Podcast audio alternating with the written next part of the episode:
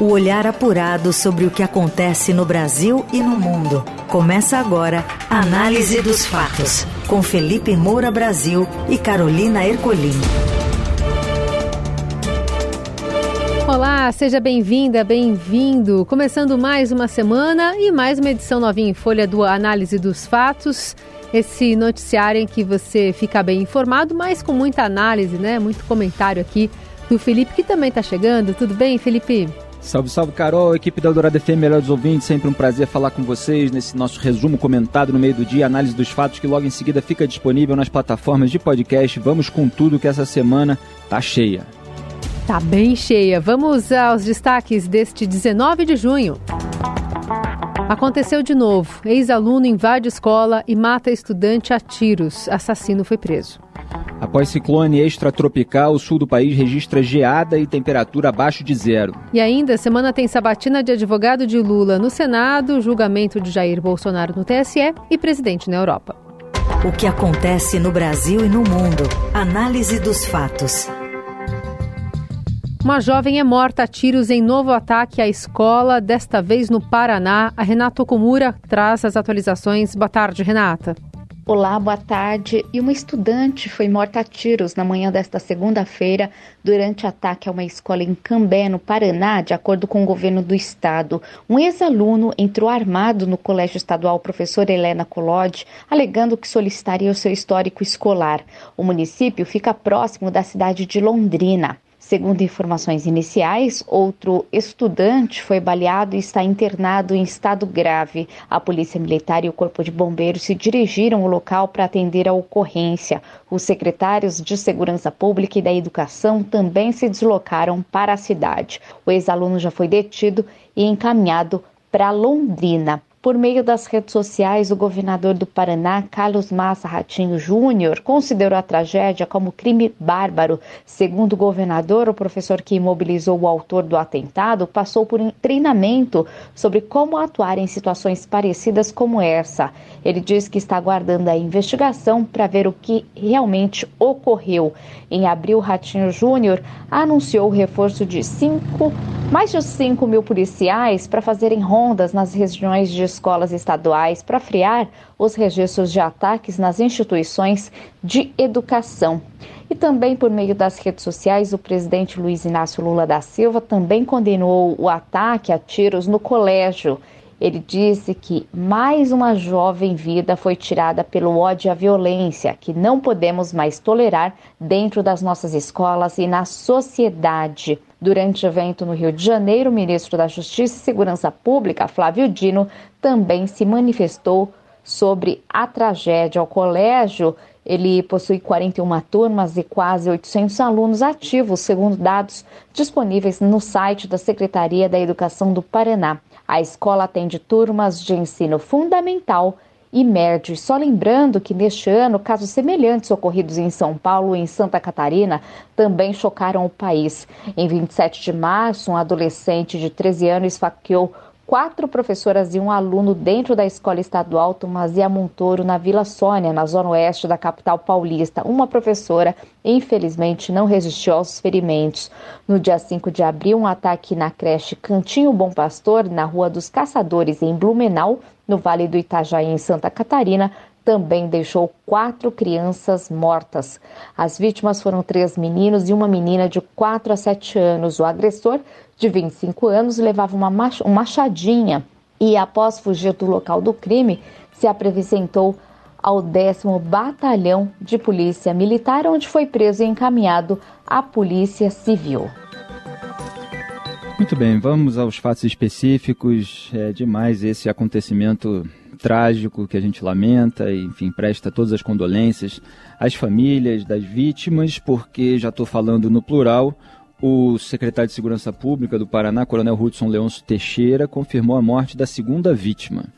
E ainda não há confirmação do nome, vamos ver se sai ainda ao longo desse programa. Só que mais cedo é, veio a informação da morte da Carolina Verri, Caroline Verri Alves, de 16 anos, que foi baleada, morreu é, no local. E de que é, um outro aluno, que é o Luan Augusto, de 16 anos também, alguns portais estão colocando 17 para menino, mas para ele 16, tinha sido baleado na cabeça, socorrido, levado lá para o Hospital Universitário de Londrina.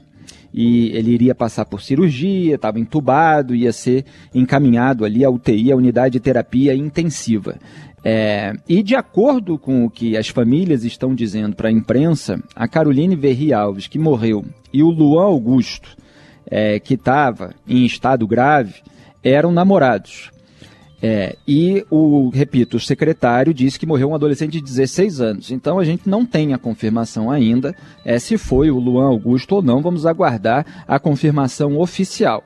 É, digo isso para constatar os fatos e, e mostrar é, que certamente a investigação sobre a motivação é, do ataque ela é, tem aí algumas frentes, porque esses episódios muitas vezes a gente vê, principalmente no noticiário americano e lamentavelmente é, no noticiário brasileiro recente, como episódios de terror, como é, pessoas com distúrbios mentais ou delinquentes ou sociopatas, eles saem atirando nas escolas, eventualmente é uma vingança, é vítima de bullying, mas eventualmente são pessoas que querem realmente fazer o mal. É, e como é, você tem aí um possível casal de namorados é possível, é por hipótese de investigação, ainda nada confirmado, alguma, algum tipo de vingança por ciúmes, etc. Mas isso vai caber, evidentemente, à família, à, à polícia é, investigar.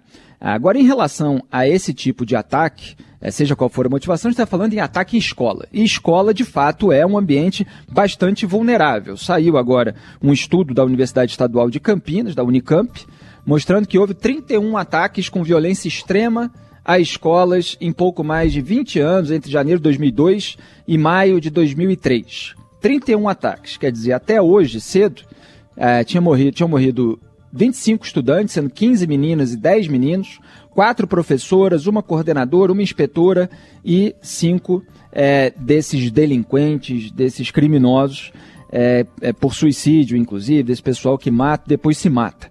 É, agora, me parece é que já são 26 estudantes e com a segunda vítima confirmada seriam 27. Quer dizer, é muita gente. Então a gente tem sempre que repensar como é, prevenir esse tipo de ataque. É, é, claro que há ataques em que morre mais gente. Então precisa ver, é, verificar qual foi a ação policial, por que, que é, morreu uma pessoa e depois não se continuou. Quer dizer, se a reação policial foi rápida porque realmente, quando uma pessoa quer matar a outra e ela tem uma arma na mão, é difícil você impedir esse primeiro ato. E a gente tem que zelar pelo menos para impedir o massacre, quer dizer, a continuação é, daqueles atos. Agora, é claro que todo mundo tem que zelar para que não aconteça nenhuma morte. E quando a gente vê um ex-aluno entrando na escola com uma arma e como a gente vê um histórico de ex-alunos cometendo esse tipo de ataque, a gente tem que. Eu, eu pensei imediatamente, ex-aluno, pelo menos, né? Não tem que ser revistado quando vai entrar em escola? Quer dizer, o sujeito chega na porta e diz, ah, vou ali pedir o meu histórico escolar. É, e aí? Aí pode entrar, entra no pátio, tá, tá aí 41 turmas, 800 crianças, adolescentes. É, e o sujeito não foi revistado, não entrou lá na escola, não é diretamente ligado a ninguém, eventualmente, enfim, tem raiva de alguém.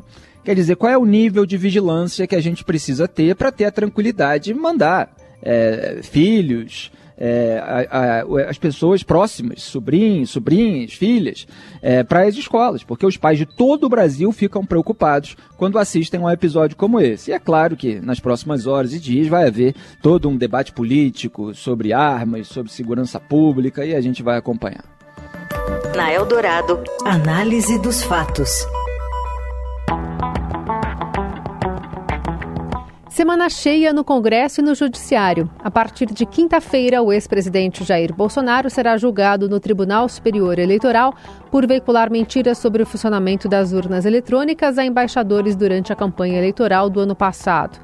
Neste sábado, ele sinalizou que já prevê derrota no plenário do TSE, que vai decidir se ele ficará inelegível por oito anos, mas diz que está tranquilo em relação ao desfecho da votação e cobrou calma de seus aliados. E vamos enfrentar esse 22 agora. Já sabemos que os indicativos aí não são bons, tá? mas eu estou tranquilo. Nesta segunda, o presidente Lula afirmou que o ex-presidente Bolsonaro se trancou dentro de casa para ficar preparando o golpe quando perdeu as eleições do ano passado. Na segunda live, conversa com o presidente, o petista disse que Bolsonaro tenta negar que coordenou um golpe de Estado. Já está provado que eles tentaram dar um golpe e coordenado pelo ex-presidente que agora tenta negar. Mas quando ele perdeu as eleições, ele se trancou dentro de casa para ficar preparando o golpe. Nós vamos apurar isso com muita tranquilidade. Todo mundo terá a chance de se defender. Eu quero que as pessoas fiquem tranquilas que nós vamos investigar. Quem tiver culpa no cartório vai pagar. Uhum. Vai ser julgado pela justiça comum e irá para a cadeia se tiver cometido o crime. Senão, as pessoas voltam a viver a sua vida com tranquilidade. Mas nós não vamos aturar as pessoas que tentaram dar golpe e destruir a democracia do nosso país. Também essa semana ocorre a primeira sessão da CPI dos atos golpistas após a operação da Polícia Federal contra o senador Marcos Duval na semana passada por divulgar documentos sigilosos da ABIN. Outra pauta que deve caminhar nos próximos dias são as revelações a partir da apuração da Polícia Federal dos dados do celular e computador do ex-ajudante de ordens de Jair Bolsonaro. O colunista do Estadão Marcelo Godoy e o repórter Wesley Gauss apuraram que um grupo de WhatsApp nomeado DOS do qual participava o tenente-coronel, era composto por comandantes de unidades do Exército, instrutores de escolas militares e até por um oficial da reserva que foi assessor parlamentar do então deputado federal Major Vitor Hugo. O Estadão conseguiu identificar sete deles. Em comum, o fato de todos os militares serem forças especiais, integrantes do Exército especializados em operações especiais, um grupo com forte presença no governo de Bolsonaro. Os ex-ministros Eduardo Pazuello e Luiz Eduardo Ramos, por exemplo. Na seara da política econômica, expectativas para a votação do texto do arcabouço fiscal no Senado. O projeto está sob revisão do Comitê de Assuntos Econômicos, que discute possíveis alterações. O presidente da Casa, Rodrigo Pacheco, informou que, se o CAI aprovar o projeto na terça, amanhã, o tema poderá ser votado em plenário no mesmo dia. Definido o arcabouço, o Congresso tende a avançar com o texto final da reforma tributária, com promessas de aprovação no mês de julho. Já na política internacional, o presidente Lula viaja à Europa ainda hoje. Antes, participa de reuniões na Câmara e no Senado para se certificar de que não haverá surpresas na indicação do advogado Cristiano Zanin ao Supremo Tribunal Federal. Na previsão de agenda do presidente, encontros com o Papa Francisco, com os presidentes da Itália e da França e um discurso em um festival da, na cidade de Paris. O presidente brasileiro participa da cúpula para um novo pacto financeiro global em Paris e de um jantar oferecido pelo presidente Emmanuel Macron aos chefes de delegação participantes do evento. O presidente francês ainda oferece um almoço a Lula na sexta. Pois é, muitas informações, mas essa semana é marcada pelo começo do julgamento no TSE é, sobre Jair Bolsonaro, com a sua possível inelegibilidade sendo declarada. Essa é a maior tendência, ele próprio já está preparado é, já está articulando aí as estratégias para, depois desse julgamento, deve entrar com recurso no próprio TSE, no Supremo Tribunal Federal também, pretende arrastar isso até 2026. Provavelmente não vai, é isso que está sendo dito nos bastidores, já alçar ali um sucessor é, como um potencial candidato para as próximas eleições, ele vai tentar segurar esse capital e posar eventualmente de vítima, mas com cuidado nesse momento, ele está um pouquinho mais comedido para poder ter alguma chance de emplacar esses recursos. Então, é, o Tarcísio de Freitas, que tem sido visto né, como é, o, o a, aquele que poderia pegar esse bastão aí no, no campo é, de uma direita, quem sabe mais legítima é, do que de Jair Bolsonaro, ele provavelmente não vai ser alçado ao pré-candidato é, pelo próprio Jair Bolsonaro. Ele vai querer arrastar todo esse processo, como Lula arrastou é, quando estava é, preso e depois ainda nesse é, em toda essa novela que resultou na, na sua soltura. Quando é, o Fernando Haddad foi colocado para assumir a chapa, a gente já estava mais próximo da eleição e tal. Houve até, até críticas do Ciro Gomes em relação a essa demora do Lula e o fato de não ter avalizado a própria candidatura do Ciro, que tinha mais chance, o Haddad vinha de derrotas eleitorais, enfim. A gente viu todo aquele episódio acontecer, o Bolsonaro quer imitar, de certa forma, como imita é, em muita coisa, né? Eles têm vários pontos em comum que eu aponto aqui no análise dos fatos, embora ambos os lados tenham horror que a gente aponte pontos em comum. Apontar pontos em comum não quer dizer que as pessoas são iguais, né? É que tem pontos em comum e tem outros que são bastante divergentes. É, em relação à parte técnica desse julgamento, é, já está sendo colocado aí que os ministros do TSE eles vão considerar todo o contexto golpista e que isso é diferente do que aconteceu no julgamento da chapa Dilma Temer, né, quando a chapa foi absolvida por excesso de provas, como se convencionou dizer. É, o TSE decidiu por maioria desconsiderar novas provas apresentadas após a ação ser protocolada. É, então, é, quando o assunto é desvio de dinheiro, quando o assunto é dinheiro sujo entrando em campanha, você tem uma complacência muito maior do sistema. Agora, quando o assunto é tentativa de golpe do Estado, o sistema está reagindo. É, então, assim, o erro é, não é levar em consideração o contexto nesse julgamento. O erro é, é não ter levado no julgamento passado.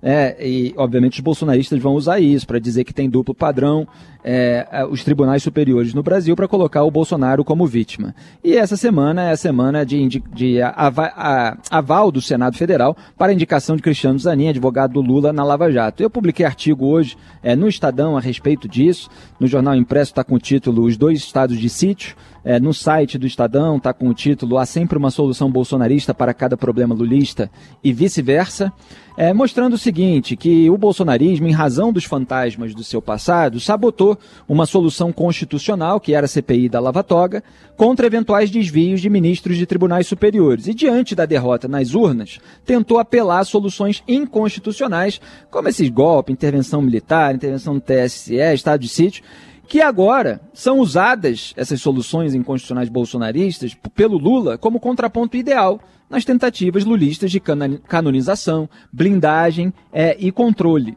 Então, é um momento emblemático do país das soluções simples e erradas. O estado de sítio de Atibaia venceu o estado de sítio.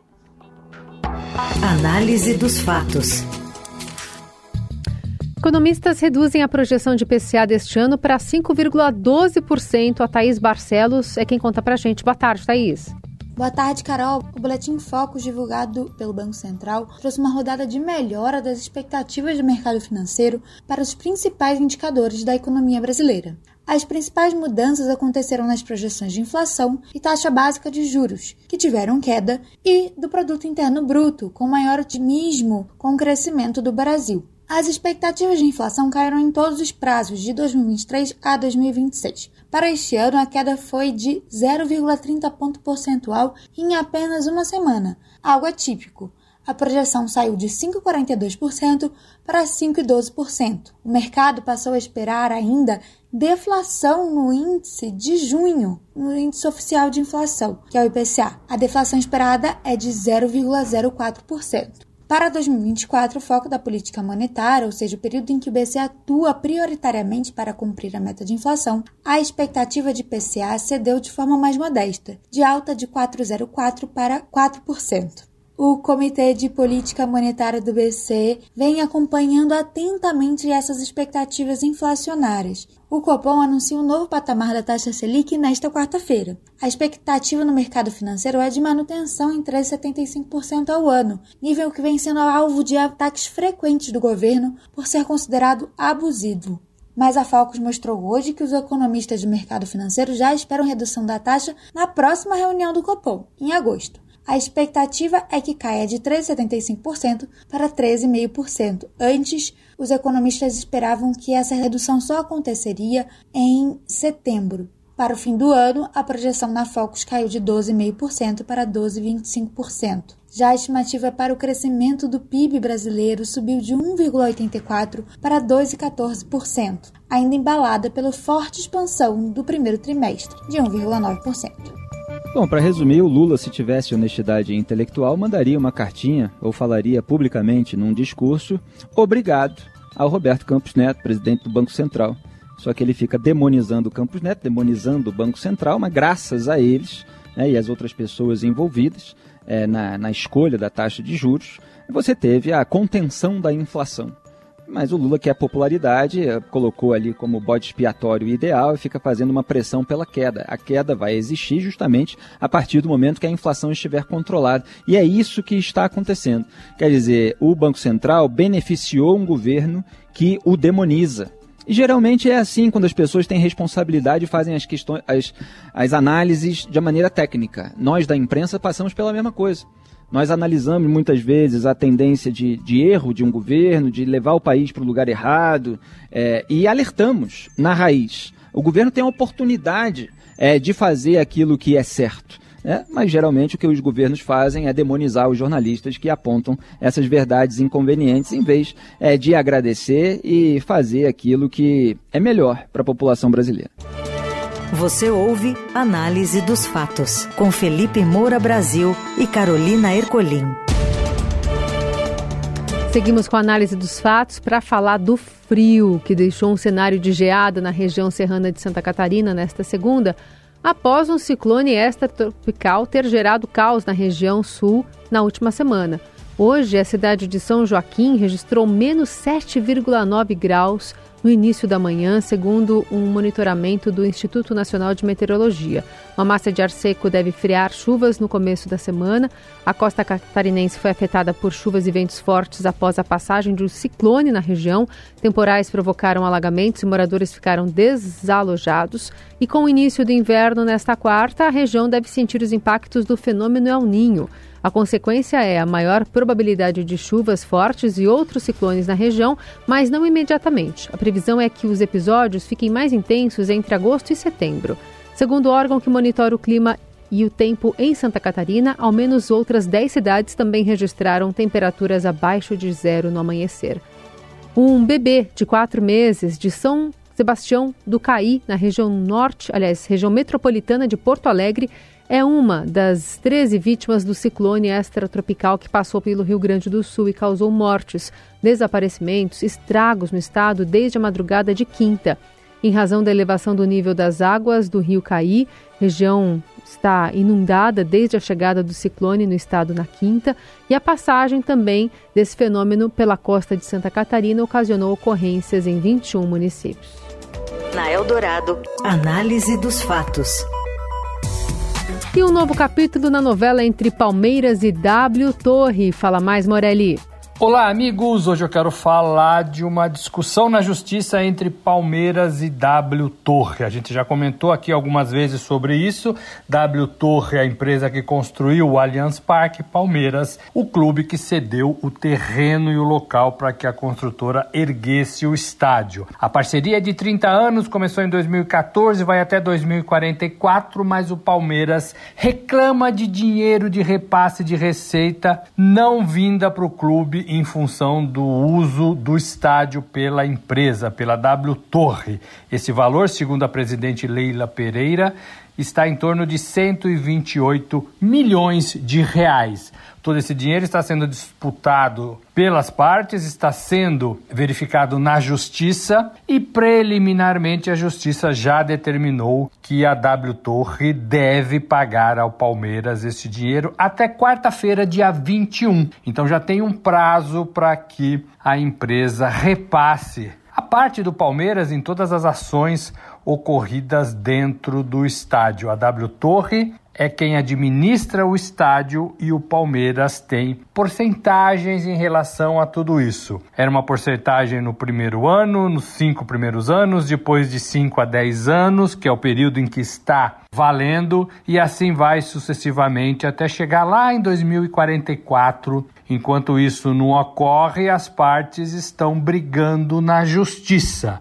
Há esse dinheiro, há problemas com o sistema de entrada do torcedor num local que pertence à W Torre, tudo isso está na mesa das duas partes. É isso, gente. Falei, um abraço a todos, valeu.